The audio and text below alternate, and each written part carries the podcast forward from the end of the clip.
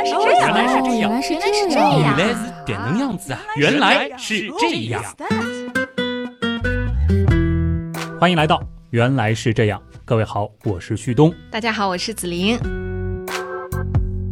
终于啊，我们是要把二零一九年的第一大坑“兽族崛起”这个系列接下来的故事给补完了。哎呀，感动啊！旭东终于想起来填坑啦！我知道不少朋友没少催啊。是啊，这考虑到不少朋友可能已经有点记不太清当时的主线了啊，这里呢，简单的先来回顾一下。在石炭纪啊，起源于两栖动物的羊膜动物是开始兴起。羊膜卵的出现呢，让它们得以远离水岸，去探索更加广阔的内陆。很快，羊膜动物家族就分成了两股势力，属于哺乳动物直系祖先的合弓纲，以及属于恐龙、鸟类、爬行类直系祖先的蜥形纲。嗯，那么剧情需要呢，我们是把合弓纲的后裔称作兽族，嗯，蜥形纲的后裔呢叫做龙族。哎，不过这个时候呢，他们其实都还是属于那种生活在巨虫阴影之下的小不点儿。嗯，随着一场旷世大火结束了石炭纪，巨虫时代也落下帷幕。不过呢，和很多人以为的不一样，在接下来的二叠纪啊，是兽族凭借着先站起来的优势，首先崛起，并且迅速称霸全球。而这个时候呢，蜥形纲的龙族先祖们只能在巨兽的阴影下苟且偷生。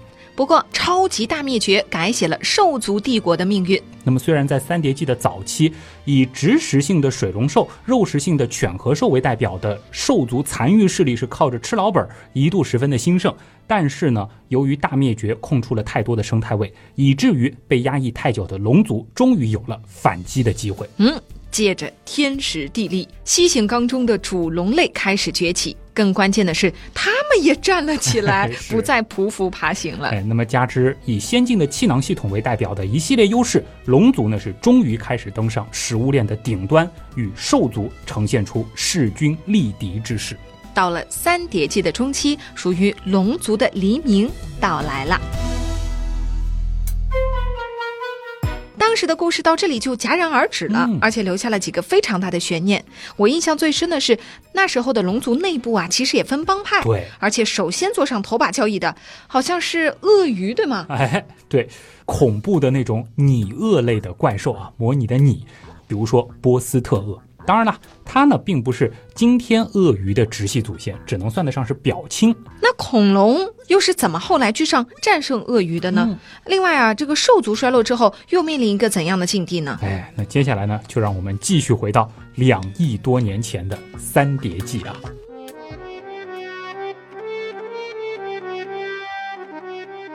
在三叠纪早期啊，有两个非常重要的大气的特点。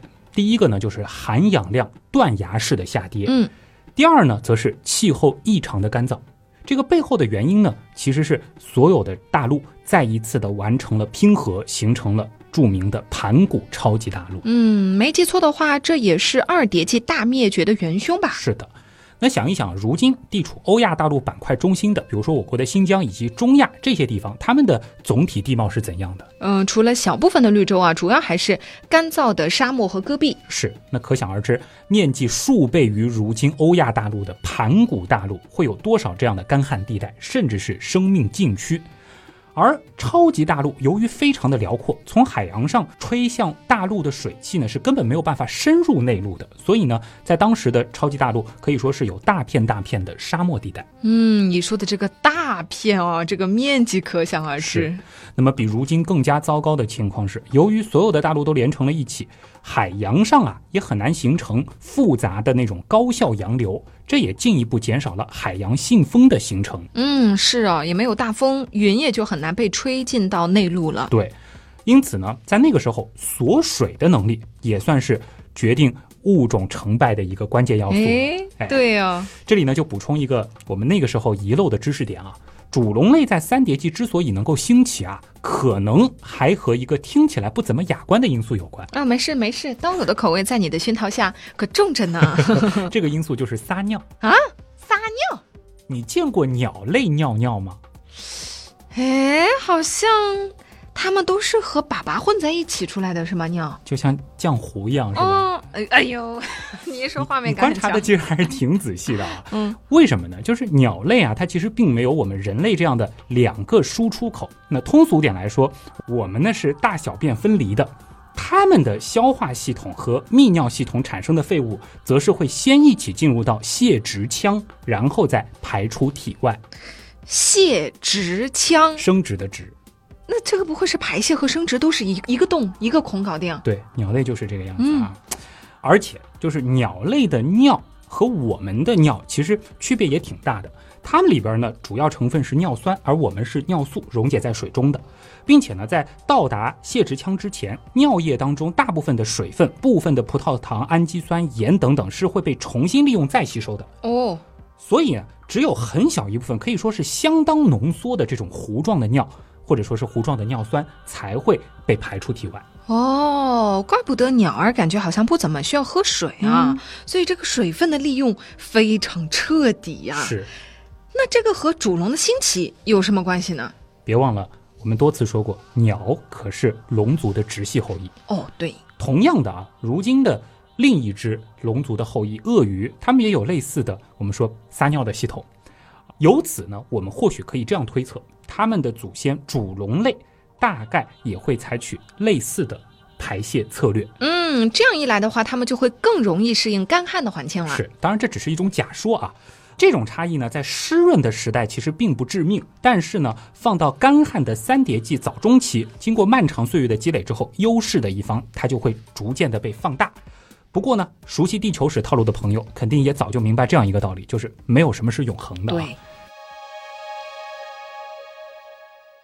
在持续了大约一千多万年的大干旱之后，到了晚三叠世开始的时候，陆地上的生灵们呢，终于还是盼来了甘霖。下雨啦而！且这不是一般的降雨啊，是一场持续了近两百万年的雨季，连下两百万年吗？差不多就是这样。哇，起因是这样的：大约两点三五亿年前，在如今的美国阿拉斯加和加拿大的不列颠哥伦比亚省附近啊，有个地方叫兰格利亚，发生了一次规模巨大的火山爆发。那根据地质分析，这次火山活动是持续了差不多五百万年，因此呢，大量的二氧化碳也就源源不断地排向大气。嗯，人类活动造成的巨大碳排放不过是几百年，平均气温就升高了不少。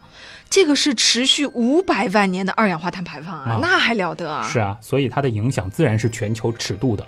那么通过对化石的氧同位素分析啊，科学家就发现，当时呢全球气温可能是上升了四到七摄氏度，这是非常大的一个幅度。嗯，那么可想而知，海水的蒸发量也会因而大大的增加，大气当中的水汽含量呢便越聚越多。另一方面呢，升高的气温也会逐渐的加剧大气的活动，原本疲弱的海洋信风呢，终于是发展到了足够强劲的程度。哇，荒凉的内陆终于有机会被海风滋润了。，是，但是我很好奇，你说的这些有证据吗？嗯，尤其是两百万年的雨啊，这个太不可思议了。这样的严谨值得表扬点赞啊。嗯我们说三叠纪早中期的岩层呢，通常是红色砂岩，这其实也是我们说干旱的一种象征。而且呢，在这其中是找不到二叠纪非常常见的泥煤炭的。你想一想，煤炭是什么东西形成的？植物？对哦，对哦，如果当时地表没有什么植物的话，就很难形成煤层了。没错，那么前面提到的这种泥煤的成因呢，就是植物死亡之后，它需要堆积在沼泽这样子的环境里。嗯，所以在三叠纪的岩层里，科学家还是找到了这样的泥煤，就证明了大雨季是存在的，是吗？哎逻辑链基本上就是这样，很厉害啊。那么在上世纪九十年代，地质学家呢就发现三叠纪的地层当中其实夹着一层特别的夹心，在里面呢是既有河床的痕迹，还有各种沉积物以及淤泥，当然也包括了泥煤。但是我觉得这样最多只能说明局部的情况呀。嗯毕竟就算是沙漠，同样会有富饶的绿洲。对，干旱如三叠纪早期，也会有相对湿润的地区存在。嗯可能就是刚好这个地方遭遇了一场突发的洪水呢。你说的一点没错，可问题是什么呢？无论在欧洲、北美、中东还是东亚的三叠纪地层，其实都出现了类似的夹心层。哦对应的时间很一致，这就预示着啊，当时这种极其湿润的环境似乎是遍及全球的。而且呢，根据同位素的测量结果，这段湿润期呢，大约是持续了至少一百万年以上，也就是发生在距今两点三四至两点三二亿年前。嗯，这样一说，基本就是实锤了。对，那么这段时期呢，史称卡尼期洪积事件，洪水的洪。可想而知，这对当时生态系统的影响是非常巨大的。盘古大陆上原本的那些不毛之地，逐渐呢就变得郁郁葱葱，甚至是森林密布。不仅如此啊，陆生植物的类群也是发生了显著的变化。有一个标志性的事件，就是以松柏和苏铁类为代表的裸子植物，在这个时候异军突起。到了晚三叠世，更是成为了绝对的优势物种。嗯，其实植物的演化这条线，虽然一直没有说有一期专门的节目来说，但如果把原阳过去的那些古生物以及植物类的节目都听一遍，会发现拼图已经非常完整了。哎，是的，这个在大登陆时代的时候呢，我们其实是梳理过早期植物的演化路。那么到了花儿为什么这样红，以及果实为什么这样甜的时候呢，我们还专门讲了被子植物的崛起。有兴趣呢，大家可以回去听一听啊。回到正题，那么刚刚说到的这个裸子植物，尤其是松柏类的繁茂，其实还附带着产生了一类非常有趣且重要的化石。嗯，难道不是酶吗？琥珀啊。哦，对，松柏会分泌很多树脂。对，这种宝贵的时间胶囊呢，可是帮了古生物学家，尤其是古昆虫学家的大忙了。嗯，而且呢，就是从晚三叠式的地层开始，琥珀才。大量的出现啊！看来那场百万年尺度的雨季带来的影响还真的是深刻啊。那么对于动物来说，又产生了什么样的影响呢？哎，很显然啊，这种环境的巨变必然会让有些物种走向消亡，但对另一些物种而言呢，则是崛起的绝好机会了。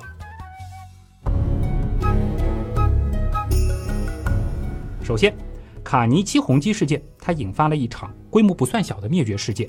在海洋当中，洋流、季风等的变化呢，是打破了旧的平衡。由浮游生物的减少所引发的连锁反应呢，是中断了不少海洋生物的前路。那么陆地上呢？随着河湖湿地的增加，两栖类其实在这个时候是开启过一波收复湿地的运动。就我们好像以前讲过那种特别大号的引援之类的，他们其实在这个时候又出现了这种巨大化的趋势。那么具体到陆地上啊。植物的繁茂也给了昆虫更多的可能性。对，石炭纪的时候，其实我们讲过巨大的昆虫，对吧？在这个时候呢，其实又出现了。而随着昆虫的兴旺呢，又让很多小型捕食者有了非常丰富的蛋白质来源。嗯，说的很好。但是我觉得大家心里最关心的应该还是龙族和兽族的情况啊，跟我们说一下这方面。哎，那么确切的来说呢，这个时候的陆地啊，有三股势力正在暗暗较劲儿。嗯，兽族一方自然是我们说兽孔目，龙族一方呢，我们之前也说过有拟鳄类和鸟掌类这两大门派。啊，对的，当时是说过的哈，说龙族的内部已经分家了，而且那个时候拟鳄类应该是相对优势的一类。是的。那么鸟掌类呢？帮大家回回课啊，也就是后来的翼龙和恐龙们的祖先。嗯，翼龙上天的故事，我记得以前说过啊。但是关于恐龙的起源呢，我倒是有一个大问题啊。嗯，最早的恐龙到底是谁？它出现在什么时候呢？最早的恐龙到底是谁？说起来，这其实是一个和南方古猿类似的非常迷人的问题。嗯，但是细想之下呢，其实又会延伸出这样一个重要的问题，就是到底什么样的生物才能被定义成恐龙啊？关于恐龙定义，又是一个老问题。哎呀，这一涉及到定义，就麻烦了嘛。是的。我不知道子明还记不记得，我们很多年前有一期《侏罗纪漫游指南》啊，那个时候呢和大家说过，就是如今关于恐龙的定义是这样的，就是三角龙和麻雀的最近的共同祖先以及这个祖先的所有后代。说个题外话，就是由于恐龙的分类，其实在前两年是出过一个大新闻，所以我们更加严谨一点的表述应该是三角龙、梁龙、麻雀的最近共同祖先以及这个祖先的所有后代。啊，绕归绕啊，但是我也听出来了，这个最近的共同祖先其实并没有具体指向某个物种。没错，就像是一棵树上的来自不同枝杈的两片或三片树叶，然后呢，顺着它们彼此所在的枝条一路向下，我们呢需要找到那个最初的分叉点。嗯，那由于我们是不可能穷尽地球上所有的化石。况且地球上所出现过的所有的物种，所有的生物也不可能全都留下化石。是的，所以这样听起来的话，关于最早的恐龙这个头衔，可能永远都是临时性的，属于某个物种了。没错，几乎可以肯定啊，我们目前发现的最早的恐龙，它所处的年代是必定晚于真正的最早恐龙出现的时间的。为什么呢？因为我们之所以能够拍胸脯说啊这块石头是恐龙，那势必说明它的一系列特征是已经足够让科学家判断成它是恐龙了。对，但是它的爸爸妈妈、爷爷奶奶，甚至更早的祖先，应该也算是恐龙了。是的，那我们考虑到生物演化的这个过程是循序渐进的，那么在这种生物出现前的几万、几十万甚至几百万年前，必定已经出现了和它非常接近的过渡类型。哎，并不是说某只我们说鸟掌类主龙妈妈下了个蛋，孵出来的宝宝，哎，忽然之间和其他的兄弟姐妹完全不同了，好像以前先有鸡还是先有蛋的时候说过啊，然后这个恐龙就一下子出现了，并不是这样的。是的，我想到了去年的人类起源，似乎也是同样的道理。是的，那么还有一种方法，就是说我们干脆越过这个分叉点，继续向前去寻找更加古老的祖先类型，这其实哎也是一条思路。但是谁又知道我们找到的这个化石有没有可能只是和直系祖先较为接近的一个表亲呢？哦，就是在比较基干的位置的一个小分叉，对呀、这真的没有办法确定，对吗？是的严谨的古生物学就是这样挠人。啊，那么我这样问吧，啊目前发现的最早的可以算作恐龙的物种，生活在什么年代呢？哎呀，这个问法我就好回答多了啊。那么关于最早恐龙的头衔呢，其实目前有这样几个比较有力的竞争者。排第一的比较公认的啊，是发现在阿根廷的三叠纪晚期地层里的始盗龙，原始的始，盗窃的盗。它的体长呢只有一米，别看有一米啊，但是你要考虑到它的尾巴非常修长，而且呢有非常纤细的四肢和脖颈，所以实际上的观感可能和瘦瘦的那种火鸡差不多。哦，当然了，作为恐龙的老祖宗，其实已经能够看出它那个小短手的影子了。哎 这个个头和之前提到过的体长六米的怪兽鳄鱼相比，这绝对是小不点了。是的，，那么从食性上来看呢，科学家们推测始盗龙应该是杂食的，它们呢在林子里面穿行，植物、小蜥蜴、小虫子可能是有啥吃啥。那总之肯定谈不上称霸。对那么另外两个候选者呢，则是埃雷拉龙和出土于巴西的农神龙。我们先说埃雷拉龙啊，它呢是阿根廷一个叫埃雷拉的农民在无意间发现的，啊也是阿根廷啊。埃雷拉龙的个头就大了，体长达到五米，体重呢估计能有一百八十公斤，后肢强劲，听觉敏锐，尖牙利爪，身手矫健。嗯，这一看就是一个厉害的猎手啊。是的，埃雷拉龙这一类的恐龙化石呢，其实在当时的南北美洲都有发现，地理跨度很大，因此呢，科学家也推测它们的足迹可能已经是遍布四方了。看得出来，这个时候的恐龙已经非常兴旺了。那还有巴西的农神龙啊，呃，这是一种体长大约一点五米、重只有十公斤的恐龙，它呢是属于犀角亚目。哎，虽然说它的这个后裔的类型当中是盛产那种著名的巨型植食类造粪机，但是呢，它却有可能是吃肉的。那么在二零一七年的时候，就有一篇报道说，研究人员呢通过微断层扫描技术重建了他的大脑组织，发现啊这种恐龙在大脑里啊有大量的絮状物和半絮状物，这个很有意思，说和他那些巨大的后代们非常的不一样。絮状物、半絮状物，感觉脑子里塞棉花了。我怎么感觉像在骂人啊？啊不不不，呃，是在骂龙 其实科学家是在夸他啊，啊？他们呢就进一步推测了，说这些絮状物可能是它神经系统的一部分，用来控制头部视觉器官和颈部的移动。那么大量存在这种组织，就表明这种恐龙的头部和颈部是经常需要快速移动，就有可能在捕捉那种体型比较小的、比较灵巧的猎物。哦。哎，你刚才说的这几种恐龙，它们生活的时间是？几乎都是同时代的龙，我们说是距今二点三七到二点二八亿年之间。那就是差不多和大雨季同一时期哎。对，都是在晚三叠世开始的这段岁月。那么，如果大家去检索“最早恐龙”这个关键词啊，可能还会搜到一种名叫尼亚萨龙的，我们叫恐龙形类的物种。嗯，我注意到你的用词了，恐龙形类嗯，是指十分类似于恐龙的意思吗？哎，没错，因为找到的化石很有限，所以呢，科学家还很难确定它是否已经是属于标准的恐龙了。但是呢，它的确又具备许多的骨骼特征，以区别于更早的那些还不算恐龙的祖先。因此呢，也有人认为尼亚萨龙它可以算最早的恐龙。那如果说它是的话，恐龙出现的时间呢，就可以提前到两点四三亿年前。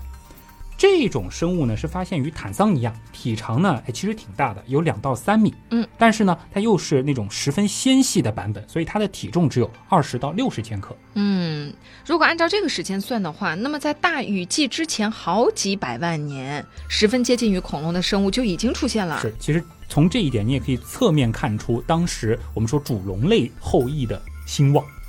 那我们也可以据此去推测，就是恐龙出现的时间，真正的时间极有可能就是在这个时间节点附近。嗯，就简单来总结一下哈，那场超级大雨带来的一个直接的变化就是恐龙家族开始逐渐兴旺了。注意啊，不是大雨带来了恐龙，而是大雨让恐龙一下子发达了。鸟掌类里边其实还有另外一个帮派，就是翼龙。我们说脊椎动物当中的天空先行者。他们上天的时间呢，其实差不多也是在这个时候，同样是在距今二点三亿年前的晚三叠世。这样看来，那时候的龙族里的鸟掌派有点全面开花的意思啊。哎，不仅仅是鸟掌派，如果说把这个范围扩大到整个西行纲啊，不仅仅是主龙类了，那么在三叠纪，西行纲真的是上天下海无所不能。还记得当年的《陆与海之歌》吗？对哦，鱼龙也是在三叠纪下海的。是的，而且呢，在恐龙开始活跃的。二点三亿年前，鱼龙呢是已经具备了优美的流线型身体。当然了，鱼龙虽然它也是正统的龙族后裔，不过呢，它和鳄鱼、恐龙、翼龙这些相比啊，这个属于分家时间比较早的类群。但是不管怎么说，如果二叠纪的陆地属于兽族，那么三叠纪毋庸置疑就是龙族的天下了，而且是海陆空全方位的称霸。没错。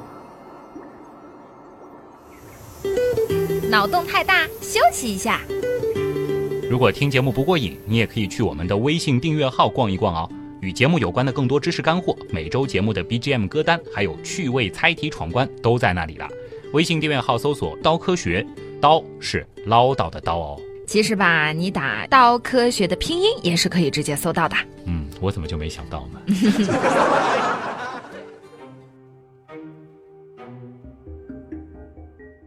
那么说起陆地上的龙族啊，大家可别只关注了恐龙的崛起。虽然说对于恐龙可能大家兴趣是最浓的，对。那么这个时候啊，我们说虽然已经有了像是埃雷拉龙这样的比较能打的角色，但是先崛起的我们说拟鳄派，他们也不是吃素的。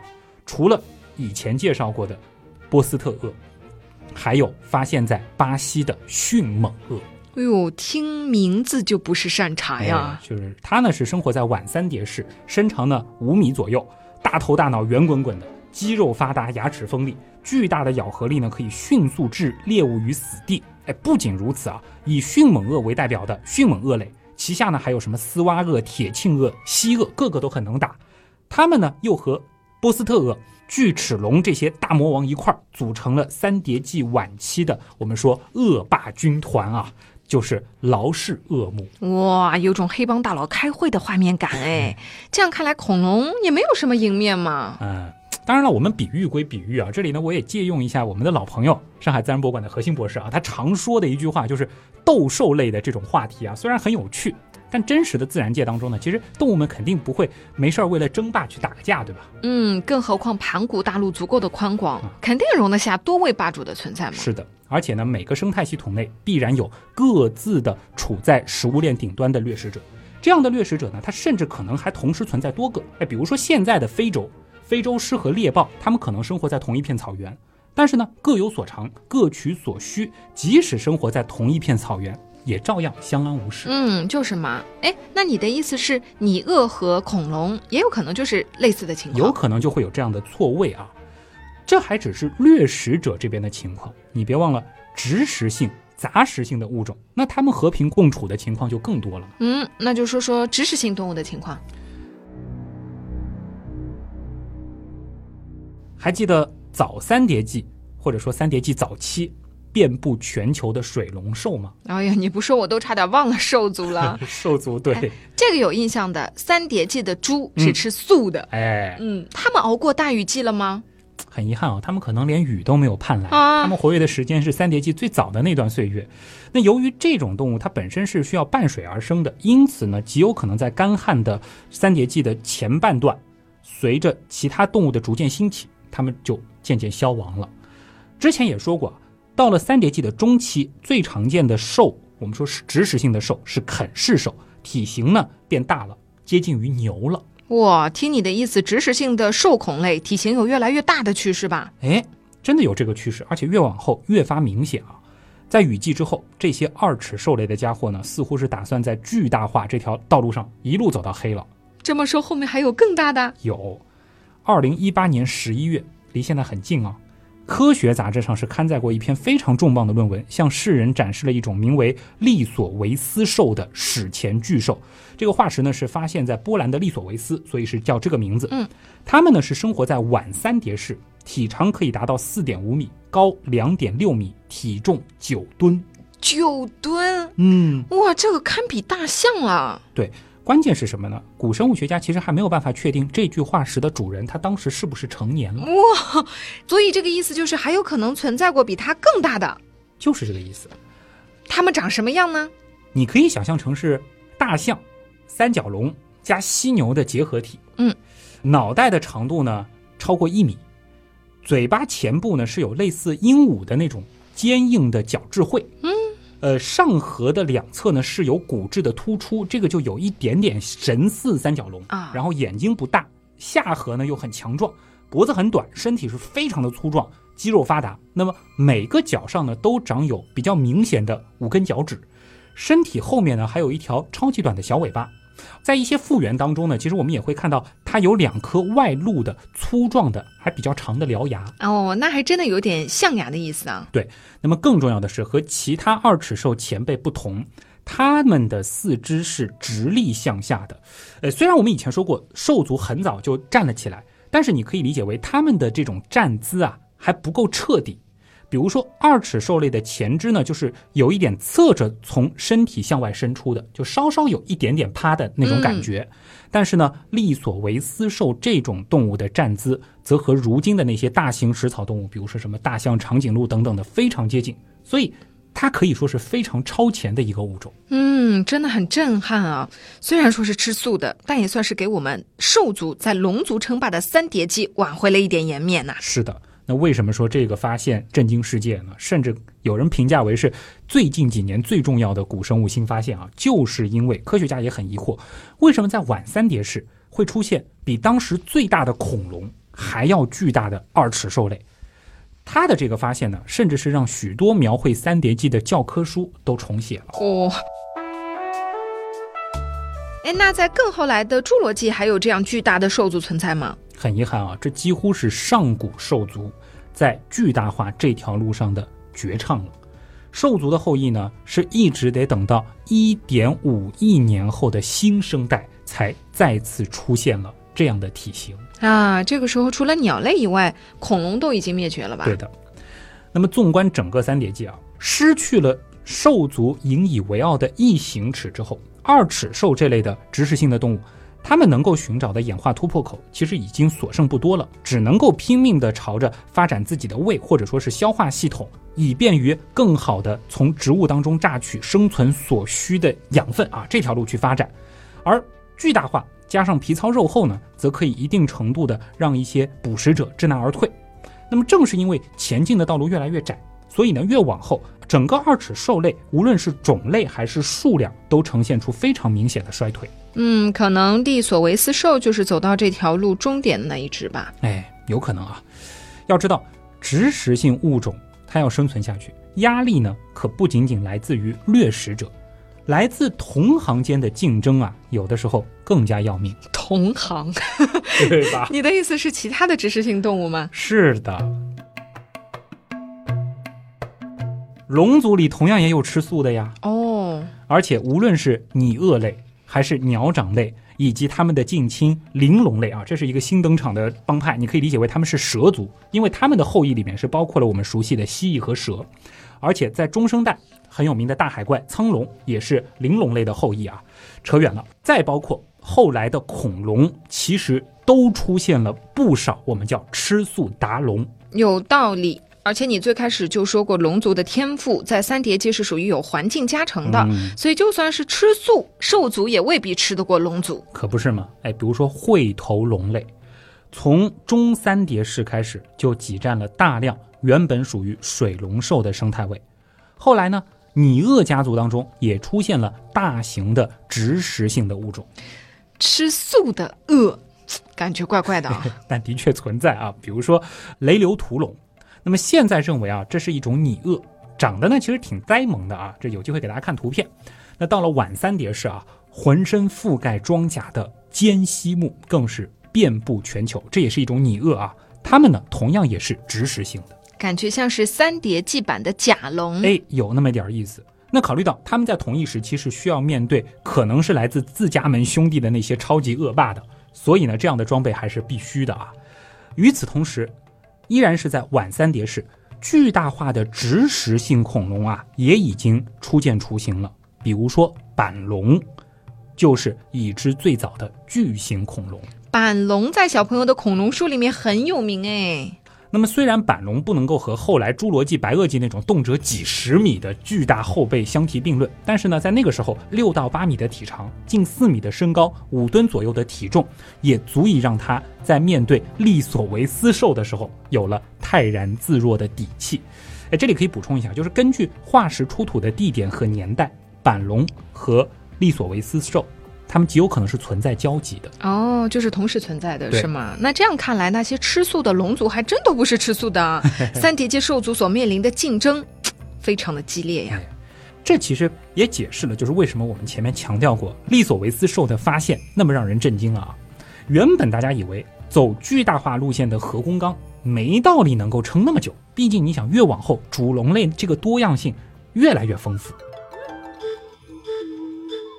我突然想起来，走食肉路线的兽族呢？嗯，我记得去年提过的三叠纪大头狗，他们不是一开始还挺成功的吗？哎，对，那个叫犬和兽啊，这个物种呢，在三叠纪中期的时候非常的兴旺。从分布范围上，我们是可以窥见一斑的，化石证据遍及亚非拉，甚至是南极。不过别忘了啊，他们如日中天的年代，毕竟是龙族的那些扛把子们崛起之前，对吧？等到拟鳄、恐龙这些更强大的陆地掠食者。带着适应光环相继登场，犬和兽们的好日子呢也就到头了。到了魔龙狂舞的晚三叠世啊，他们的后裔基本上就开始以腐肉为食了。哇，听着都有点心酸了，感觉犬和兽就是生不逢时，明明已经很先进了，就是架不住别人家弯道超车。是的，当然啦，也可能啊是由于那场大雨导致的洗牌效应连锁反应，毕竟当时他们是处在食物链的上游。在这种位置，你就必须面对食物链崩溃，你首先遭殃的命运。头把交易不是那么好做的呀。哎，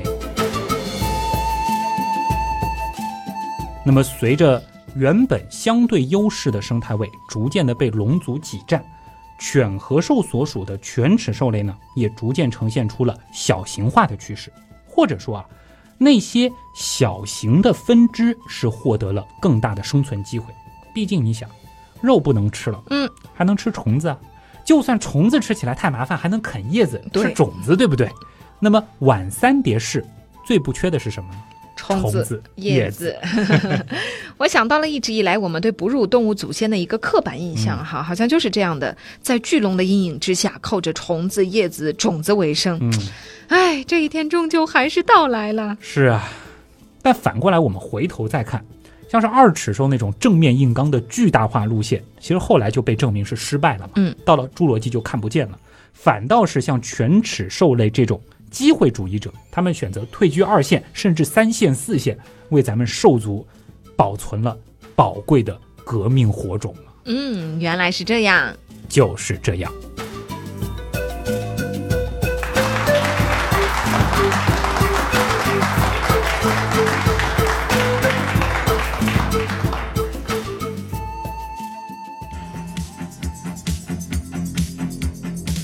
所以犬齿兽类是哺乳动物的直系祖先了。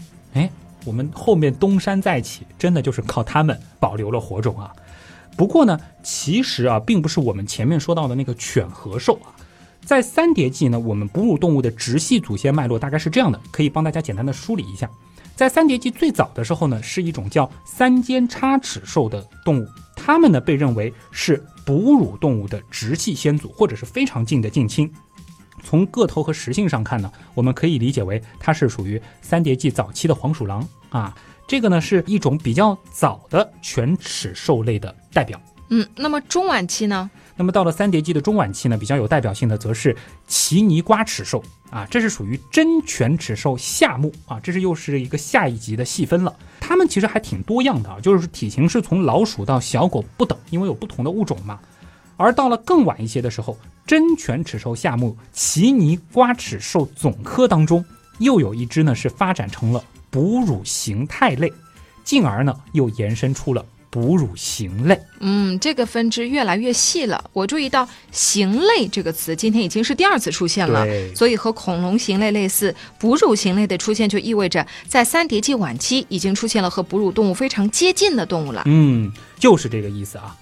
而在三叠纪晚期，哺乳型类这条分支当中呢，就已经出现了像是摩尔根兽这样的，我们叫三叠纪老鼠的，真的就是很像老鼠的穴居的动物了。那么至于接下来的故事嘛，咱们下回分解吧。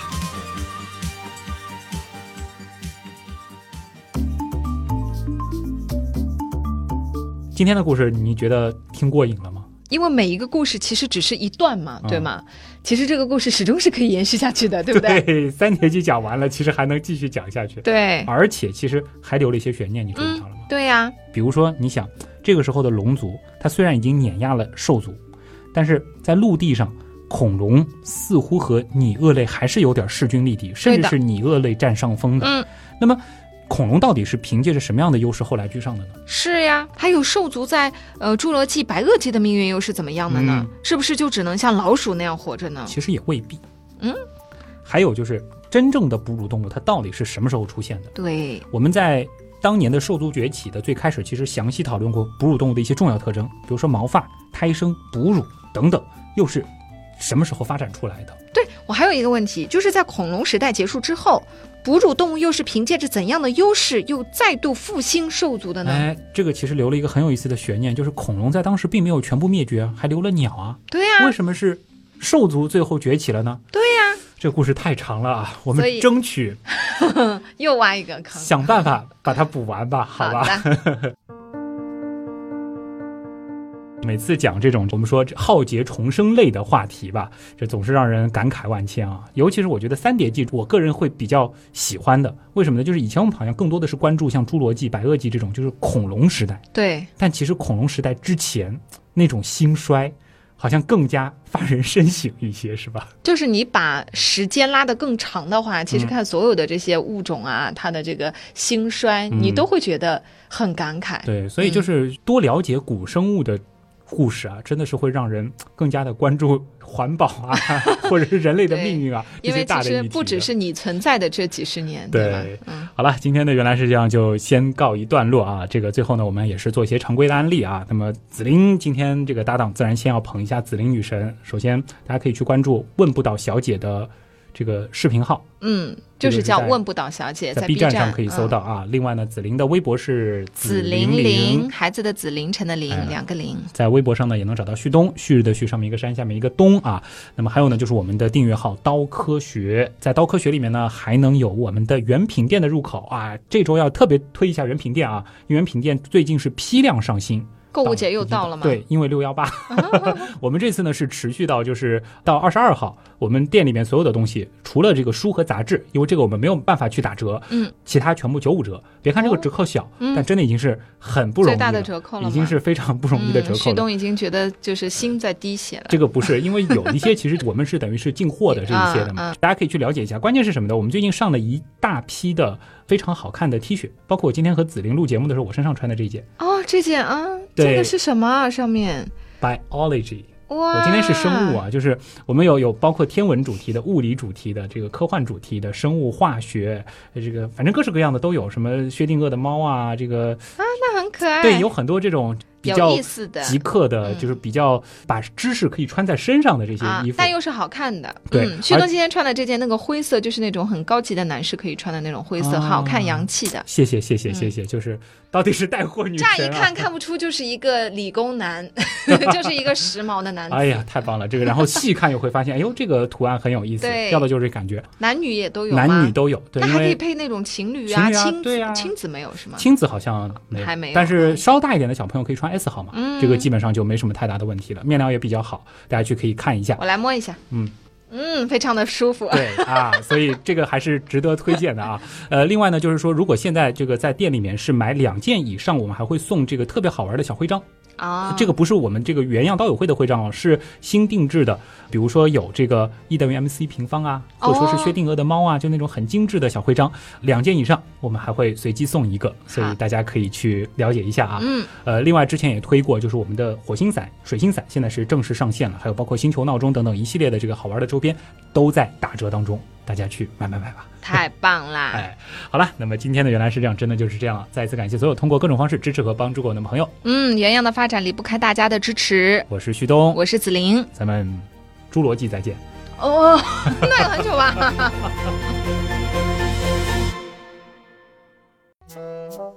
那通俗点来说，我们呢是大小便分离的，他们呢，没有是吧？对呀、我就觉得很好玩了。